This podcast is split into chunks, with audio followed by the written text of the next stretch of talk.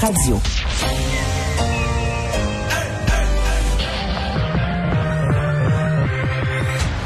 Deux, deux, deux, deux, deux animateurs cohérents, deux visions différentes. Une seule émission, pas comme les autres. Mario Dumont et Vincent Dessureau. Cube, Cube Radio. Bienvenue, bon après-midi. Euh, Vincent Dessureau qui est là en remplacement euh, de Mario Dumont qui euh, ben, est en vacances pour encore quelques jours. Journée encore une fois un peu grise, un peu fraîche, mais plus positive entre autres au niveau de certaines nouvelles. On va en parler dans les dans les prochaines minutes du point de presse de Monsieur Legault et son équipe. Bonjour Alexandre. Salut Vincent. Ça va bien? Ça va toujours bien toi? très bien. Surtout, je vais pouvoir radoter tantôt à Jean-François Barry la victoire du Canadien hier. Quand il m'a envoyé les sujets qui comptaient discuter aujourd'hui il a dit bon Vincent va me niaiser encore. Oui, puis la beauté avec les prédictions sportives, c'est que n'importe quel maillet, euh, de, incluant moi, là, dans le monde du hockey, à un moment donné, tu tombes dessus, puis tu peux te vanter euh, que non, non, j'avais confiance envers le Canadien hier, puis honnêtement, c'était tellement le fun, ça fait tellement du bien. Moi, j'étais survolté, puis même des gens ici à la station, de nos collègues qui écoutent moins souvent le hockey, là, on dirait que la flamme qui revient tout d'un coup, là, c'est sûr quelque chose de d'inspirant de voir un jeune là, de 20 ans compter des buts comme ça là, euh, en prolongation. Et j'ai remarqué, c'est peut-être parce que je m'ennuie vraiment des spectacles, des festivals. J'ai remarqué depuis la fin de semaine, j'applaudis euh, devant ma télé. J'ai applaudi pendant Star Academy. Vraiment, genre, ah bravo Lunou, oui, bravo William. Et j'ai applaudi Cole Caulfield, oui, mais vraiment un applaudissement sans... Non, écoutons-le. He'll cross with Jeff Petrie, who keeps the puck, backs up. Jeff Petrie to Cole Caulfield, shoots, scores! Non, mais pour vrai, c'est un sourire qui, euh, qui est contagieux, celui de Cole Caulfield, et euh, ça fait vraiment du bien en espérant que ça, on comprend euh, qu'il fera pas ça toutes les games. Là. Ben oui, d'ailleurs, François Legault, tout à l'heure, hein, pendant le point de presse, qui a, qui a touché un mot là-dessus, hein, qui a dit que c'était à l'étude, on regardait là avec la santé publique et tout pour savoir si ça va être possible. Si le Canadien fait bel et bien les séries, là, on s'entend, on est à comme 98% de chances que ça fonctionne, mais quand c'est confirmé... Qu'on puisse savoir des gens en euh, dans le, le dans l'aréna. En présentiel. En présentiel. Ce terme, ce terme que je déteste. Ça en paraît si loin mais euh, pas impossible qu'on ait des spectateurs pour les matchs éliminatoires au Centre Bell. C'est loin là et on va quand même euh, se, se, pas s'emballer tout de suite mais euh, c'est pas impossible qu'il y ait des gens au Centre Bell d'ici la fin de la saison. Alors c'est une bonne nouvelle. Je voulais faire une parenthèse aussi parce que c'est une journée importante pour nos auditeurs ben, les Québécois en général mais nos auditeurs du Saguenay-Lac-Saint-Jean parce que c'est les 50 ans aujourd'hui du de la tragédie de Saint-Jean-Vianney. Moi, je suis trop jeune pour me souvenir de ça, mais moi qui, bon, de la famille, euh, toute la famille du côté de ma mère vient du Saguenay-Lac-Saint-Jean, euh, ils m'en ont souvent parlé à quel point ça les avait marqués euh, grandement, là, qui étaient euh, dans leur adolescence au moment de ce drame épouvantable dont on soulignait les 50 ans. Aujourd'hui, il y a des, bon, toutes sortes de, de, de cérémonies aujourd'hui, dévoilement ce matin d'une œuvre, une espèce de grande structure en métal pour se remémorer les 31 vies perdues. Puis faut dire une vie chamboulée pour plus de 1000 personnes, les citoyens de Saint-Jean-Vianney qui ont été évacués euh, dans le drame à cette époque-là. D'ailleurs, on nommait également la catastrophe comme étant euh, par le ministère de la Culture et des Communications un événement historique officiel comme étant un tournant au Québec en matière d'expertise scientifique, de sécurité civile, euh, sécurité publique et solidarité sociale. Donc vraiment, on met ce, ce drame-là un peu dans la liste des grands drames ayant touché le Québec, mais qui ont transformé le Québec. Vous vous rappelez quand même que le 4 mai 1960 à 22h55. Si vous êtes levé à cette heure-là, vous aurez une pensée. En pleine série éliminatoire de hockey, justement, on a souvent rappelé que euh, c'est en raison de ce match, si plusieurs personnes, étant donné que c'était diffusé tard le soir, sont demeurées éveillées, ça a sauvé quand même quelques vies. Et soudainement, la terre bouge sous, les pieds des euh, résidents.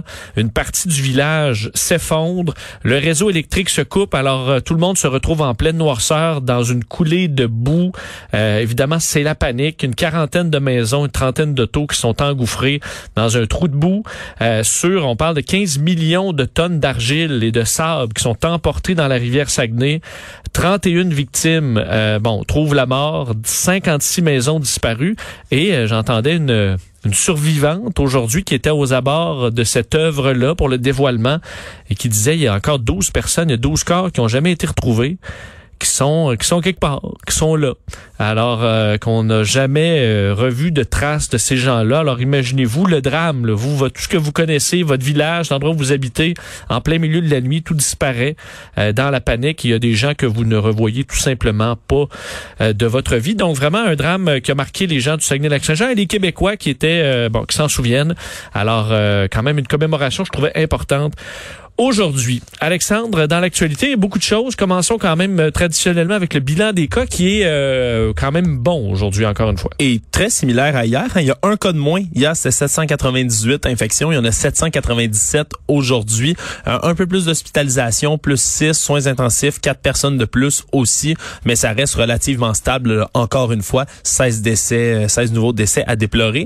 Puis les cas, ça reste encore dans les mêmes régions. Montréal, on est encore en bas de la barre des 200, 190 10 cas euh, aussi dans cette région-là. Chaudière-Appalaches, 121 cas encore. Hein, ouais, ça descend pas encore assez vite. Ça descend pas encore assez vite. Ils sont presque au même nombre de cas que Montréal. Puis on s'entend, là, ces deux régions qui... Euh, oui, c'est pas la même population C'est pas la même population du tout. Puis jamais on se serait attendu là que il y, a quelques mois de cela qu'on soit au même euh, presque au même bilan, disons-le. Mais comme le Bas-Saint-Laurent qui est encore haut, c'est quasiment 50 si je me trompe pas encore aujourd'hui. Ouais, exactement. ça baisse au Bas-Saint-Laurent. Là aussi, tu dis c'est quatre fois moins de cas qu'à Montréal, mais qui a dix fois plus de population c'est euh, c'est pas supposé là. Non, supposé descendre. C'est des situations qu'il faut continuer à de, de, de, surveiller de près. Évidemment, on veut pas qu'il y ait des flambées comme il y en a eu là, dans certaines régions, comme ça a été le cas dans Capitale Nationale par exemple. Qui se sentir quand même bien euh, aujourd'hui. Euh, ben oui, Capitale Nationale, ça continue à être bas, 75 cas. Bon, en, et ça semble en baisse, alors on va le prendre. Et ça amenait d'ailleurs à certaines bonnes nouvelles, incluant des assouplissements annoncés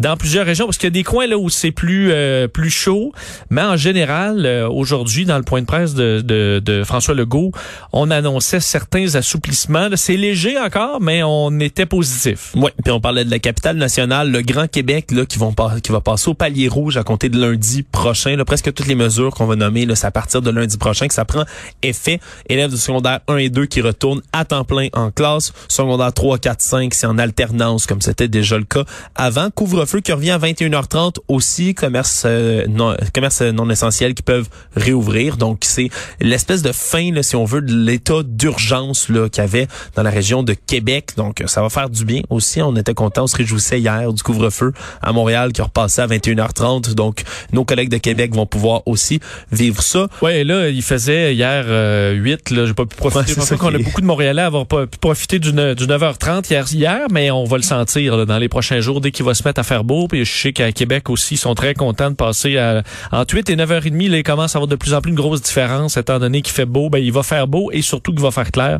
Donc c'est des euh, c'est des bonnes nouvelles. Je pense que c'est mérité pour Québec qui euh, euh, avait relâché là pour une partie de la population clairement, mais tout le monde s'est c'est en général replacé. Oui, les gens se sont replacés, puis c'est peut-être aussi une démonstration évidemment, je vais pas m'avancer là-dessus, mais que les mesures d'urgence qui ont été mises sont peut-être été mises à temps justement pour contrôler, endiguer si on veut la flambée qu'il y avait là. La BTB-Témiscamingue aussi là qui était passé au orange, qui vont revenir au jaune finalement. Donc ça a été contrôlé dans ce coin-là. On, on avait peur au départ du, du, cas de variant, entre autres du Brésil, si je ne m'abuse, qui avait été détecté là en premier. Euh, ça s'est replacé la situation.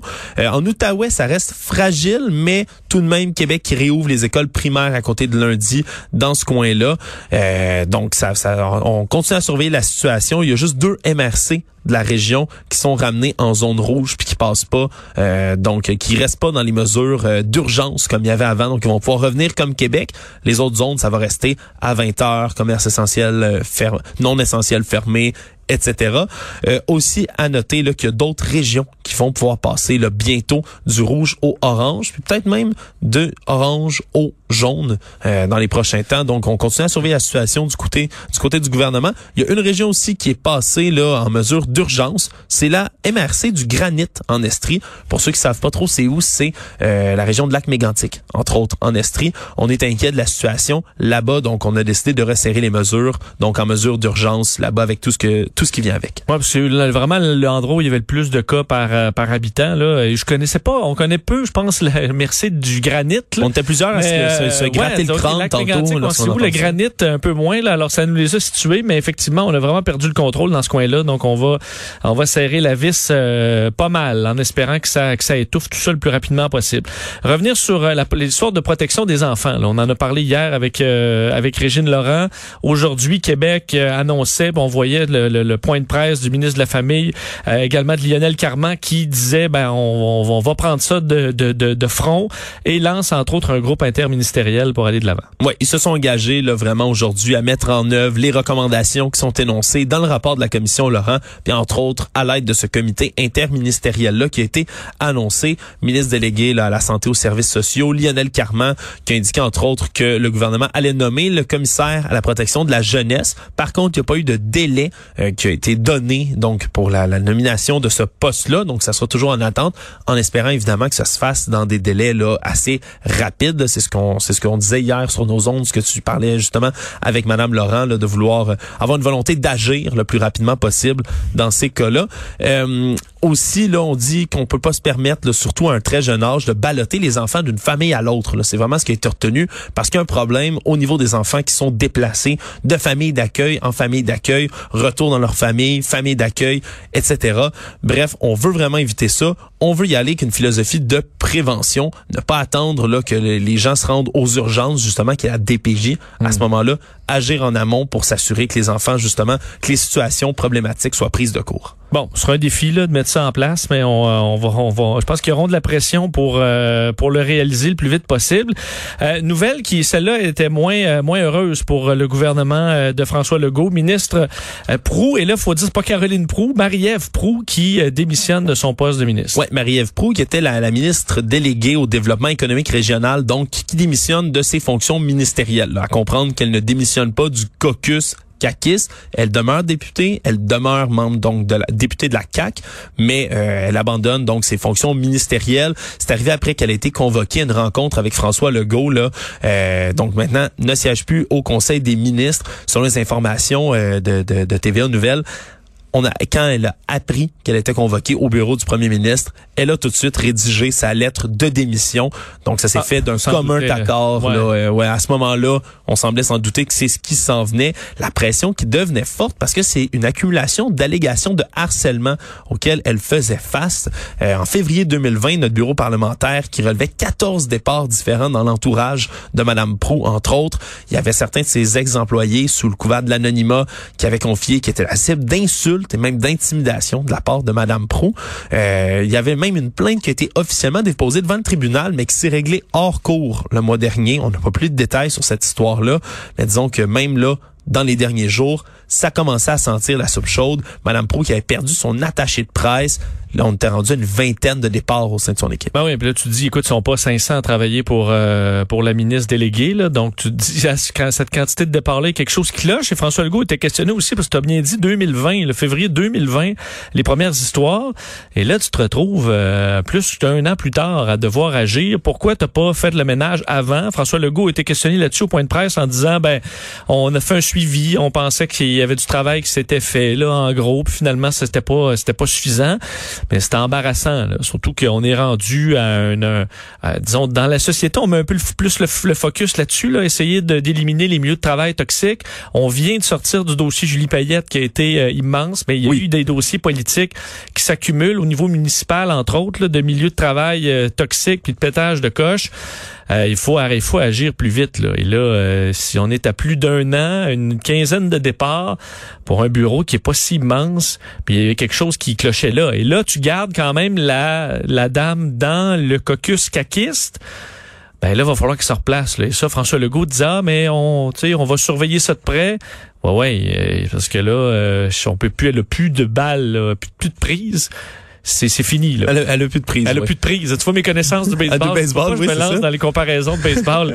et, euh, et c'est terminé là. Alors euh, c'est surtout que la, la CAQ a pas tant besoin. euh, Ils sont majoritaires, ils sont pas à un siège près.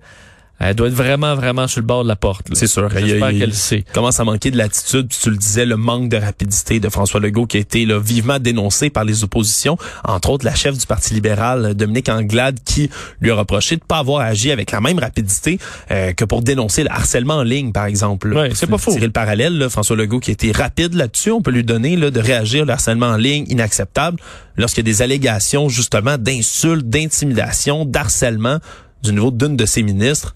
Ça a été un peu plus long. Le REM, un dossier qui, euh, qui est très complexe à Montréal et on apprend qu'il sera souterrain à Montréal-Nord, entre autres, parce que c'est quoi, c'est pas possible de le garder en l'air? Mais c'est des informations, en fait, là, c'est la présence d'un pipeline, d'un aqueduc puis de lignes d'Hydro-Québec qui font changer les plans euh, du dessin du REM de l'Est, entre autres. Là, ça a été révélé hier à Radio-Canada. Le tracé va être refait, donc, qui était censé passer initialement sous terre pendant 7 km, puis regagner la surface dans Montréal-Nord pour le dernier kilomètre le quartier. Mais là, finalement, on veut le garder entièrement souterrain dans, pour les raisons que j'ai expliquées. Donc, ce pipeline, aqueduc et ligne d'Hydro-Québec. La Caisse de dépôt et de placement du Québec qui estime en ce moment que le nouveau tracé va permettre de limiter aussi les expropriations euh, dans le secteur de la place Bourassa. Donc, moins de, de, gens qui habitent dans le coin. Euh, puis, on va rapprocher également le terminus final euh, du cégep Marie-Victorin. Donc, la station Montréal-Nord qui était censée être installée là va être à l'intersection des boulevards Lacordaire et Henri Bourassa au lieu d'être sur leur boulevard Roland comme c'était censé l'être au départ. Donc c'est sûr que chaque fois qu'on bouge le tracé, on est un peu nerveux parce que c'est euh, le plus important investissement de transport collectif Ouais. hein, de l'histoire du Québec, des coûts qui sont estimés à 10 milliards de dollars. Puis ça, juste pour le REM de l'Est. Là, Ah oui, On quand on voit un, dès qu'on voit un changement comme ça, tu vois la, la cagnotte augmenter là. Tu vois Ouais. la facture, euh, la facture monter et vite. Euh, Parle-moi de Joe Biden qui a fait le point un peu sur la vaccination aux États-Unis, euh, qui, qui va bon train, de sorte que on se fixe de nouveaux objectifs. Oui, là, le nouvel objectif, c'est de la vaccination. On parlait du, du mythique 4 juillet, la fête nationale. Il voulait que tout le monde puisse avoir accès à une dose là. Là, on veut avoir injecté au moins une, au moins une dose à 70 des adultes aux États-Unis d'ici le 4 juillet. Et donc Euh, c'est moins que notre objectif au Québec. Là. Sinon, on veut 75 d'ici le 24. Là. oui, exact. On reste, Donc on dit les États-Unis, mais je comprends qu'eux ont plus de doublement vaccinés. Mais donc le défi de Joe Biden, ça va être d'aller chercher le monde qui veulent moins, là, qui sont pas mal moins inclins d'aller se faire vacciner. Exactement, t'en parlais un peu hier là, parce qu'il y a eu des niveaux de vaccination records au début aux États-Unis. On vaccinait en masse dans les stades, entre Là, on a vu toutes sortes d'organisations sportives majeures aux États-Unis qui ont collaboré, prêté leur stade pour faire des grands centres de vaccination, un peu comme ça on reproduisait à plusieurs, plusieurs, plusieurs endroits notre stade olympique ici à Montréal. Mais là, le problème, c'est justement, c'est plus des grands centres que ça prend. On veut changer la tactique pour y aller de proximité. Viser, par exemple, des cliniques mobiles, des points de vaccination plus nombreux pour aller chercher les gens dans des communautés plus rurales ou qui sont plus réfractaires au fait de se faire vacciner. Parce que ça a ralenti. Vraiment, là, c'est, on n'est plus dans les records de vaccination. La vaccination ralentit. Et maintenant, on veut que les Américains aillent se faire vacciner, même les plus récalcitrants et les plus loin géographiquement parlant. Euh, il y a un autre objectif également, double objectif, 160 millions d'Américains entièrement vaccinés à la même date. Donc 70% des Américains vaccinés une dose au moins. Parmi ceux-là, 160 millions de personnes doublement vaccinées, donc vaccinées à plein potentiel. Je dis, j'ai l'impression que euh, quelque part dans l'été, on va être en- au-dessus des Américains en termes de vaccination. Par, et on va être parti avec beaucoup, beaucoup de retard, mais le, le, le, le refus des vaccins va être pas mal plus rare au Québec qu'aux États-Unis. J'en suis convaincu. Quoique c'est quand même euh, quand même trop élevé là, à peu près partout, même ici. Mais si c'est plus un 20 Je voyais des sondages aux États-Unis, ça va entre 50% et un quart là, qui disent non. Là. Donc, où on va se placer où là-dedans? C'est fou, Ça hein? dépend des États aussi pas mal, là. mais des États où c'est 50% non, euh, t'as pas l'immunité là. À part, je comprends qu'il y a des places où ils l'ont, pas. il y a une grande partie de la population qui l'a eu la COVID, là, mais euh, tu, tu tu tu règles pas tous les problèmes avec ça, surtout s'il y a des variants. Donc euh, effectivement, le combat de Joe Biden là-dessus est pas est pas terminé. Euh, bon, on, traverse l'océan dans l'Union européenne qui ont eu eux, quand même de la difficulté à vacciner au départ, à part le Royaume-Uni là, et là, euh, ben ils ont repris leur rythme de sorte qu'ils arrivent à un chiffre quand même important. Ouais, c'est ce qui c'est le quart de la population de l'Union européenne au complet. Donc, on dépasse 150 millions de vaccinations à 153,8 maintenant. Là, donc, ça a été salué aujourd'hui par la Commission européenne. Ça fait à peu près plus de 9% des habitants de l'Union européenne au grand complet qui sont désormais entièrement vaccinés aussi. Donc, c'est quand même... C'est moins qu'ici. Non, c'est oui, effectivement, c'est moins qu'ici. On est quand même dans un euh, dans un jalon important là, puis surtout que la Commission européenne a été là, qui était chargé à l'origine des précommandes de vaccins au nom de tous les États membres de l'Union européenne, ont été là euh, cible de critiques de feu nourri, un peu ici comme les provinces ont critiqué beaucoup Ottawa pour leur lenteur. C'est gros bordel en Europe. Là, on critiquait ici, mais il euh, fallait savoir que de l'autre bord, ça critiquait aussi. Là. Ouais, vraiment, parce que au début là, on attendait évidemment toutes sortes de livraisons de plusieurs fournisseurs, mais il y a eu des problèmes, entre autres avec AstraZeneca, c'est une petite guéguerre aussi là-dessus. Il y a même un procès qui est intenté contre eux en ce moment en cours des défaillances aussi là des délais des approbations réglementaires qui étaient très complexes. Mhm. On, oublie oui c'est l'Union européenne qui approuve, mais des fois dans les régionalités il y a certaines divergences pour les approbations. Donc ça a été complexe, mais maintenant là ils ont, ils ont, ils ont accéléré, pesé sur le champignon. Il reste quand même à la traîne derrière justement les États-Unis qui sont à peu près à 30% de la population là qui est entièrement vaccinée, que les chiffres qu'on nommait tout à l'heure. Israël sont à 58%, Royaume-Uni 23%. Donc on tente là, de rattraper tout ça vrai que la France, entre autres, parmi l'Union européenne, en date du 3 mai, c'était 23,9% de sa population qui était euh, vaccinée, donc euh, à une dose, évidemment. Donc, on, ça, ça, reste tout de même rassurant. On accélère, mais c'est toujours pas suffisant. Et on termine avec une découverte dans les Alpes euh, italiennes. Oui, je sais que tu es un passionné autant que moi, Vincent, de ce, genre de découverte archéologique-là. Surtout que celle-là date de pas si longtemps que ça. Mec. La Première Guerre mondiale. dans, les Alpes italiennes, non. Euh, en fait, c'est là, ça a été fait en grande pompe, cette annonce-là. Ça semblerait qu'il y a des chercheurs depuis euh, 2017 qui travaillaient sur un projet dans, dans le nord de l'Italie, sur un glacier du mont Scorluso. Et oh, dans ce glacier-là, ils avaient découvert à ce moment-là une caverne dans laquelle se sont abrités des soldats autrichiens pendant la Première Guerre mondiale. Une espèce de caverne de refuge qui avait servi à une vingtaine de soldats qui étaient stationnés là qui avait fait en sorte de faire une cachette que personne ne pourrait voir, ni du côté italien, ni même de par de la reconnaissance aérienne qui commençait à l'époque. Le problème, c'est que cette caverne-là, même si on savait historiquement que ça existait, de, avant 2017, c'était impossible de la trouver parce qu'elle était dans le glacier, Vincent, ah. complètement, cette caverne-là. Et là, depuis 2017, justement, il l'avait pas annoncé encore parce que, oui, ça fond, ils ont pu trouver l'entrée une première fois en 2017, mais là, à chaque année, il y avait seulement une toute petite fenêtre entre juillet et août depuis 2017 pour déblayer de la glace, de la roche, toutes sortes d'éléments naturels justement qui avaient bloqué cette caverne-là, parce que dans les autres mois, ça regelait. Le glacier reprenait la place, et donc il y avait deux mois par année, c'était la folie. Ils couraient dans cette caverne-là pour essayer de, recouvrir le plus d'objets possible. Ils ont trouvé des objets, écoute, des munitions, des casques, des matelas, des journaux de l'époque. Ils ont même trouvé deux corps encore là, dans la glace coincée de soldats autrichiens qui étaient restés là, avec même leurs papiers. Ils ont pu restituer les corps aux familles, aux descendants aujourd'hui. Mais c'est toute une histoire. Puis maintenant, là, ils vont pouvoir reprendre ces objets-là, les mettre dans un musée qui va ouvrir en 2022 sur la chose. Puis ça donne une fenêtre, là, disons, unique sur les, euh, entre autres, la, la vie de ces soldats-là qui étaient quand même à près de 4000, 3000 mètres plutôt en haut du niveau de l'océan, qui vivait des conditions de température de moins 40, qui devait se battre là-dedans. Ça doit pas être le gros euh, fun là. C'est certain, puis c'est un, un, théâtre, si on veut, là, des opérations de la Première Guerre mondiale qu'on n'avait pas, euh, on avait peu d'informations historiques, disons. Merci Alexandre.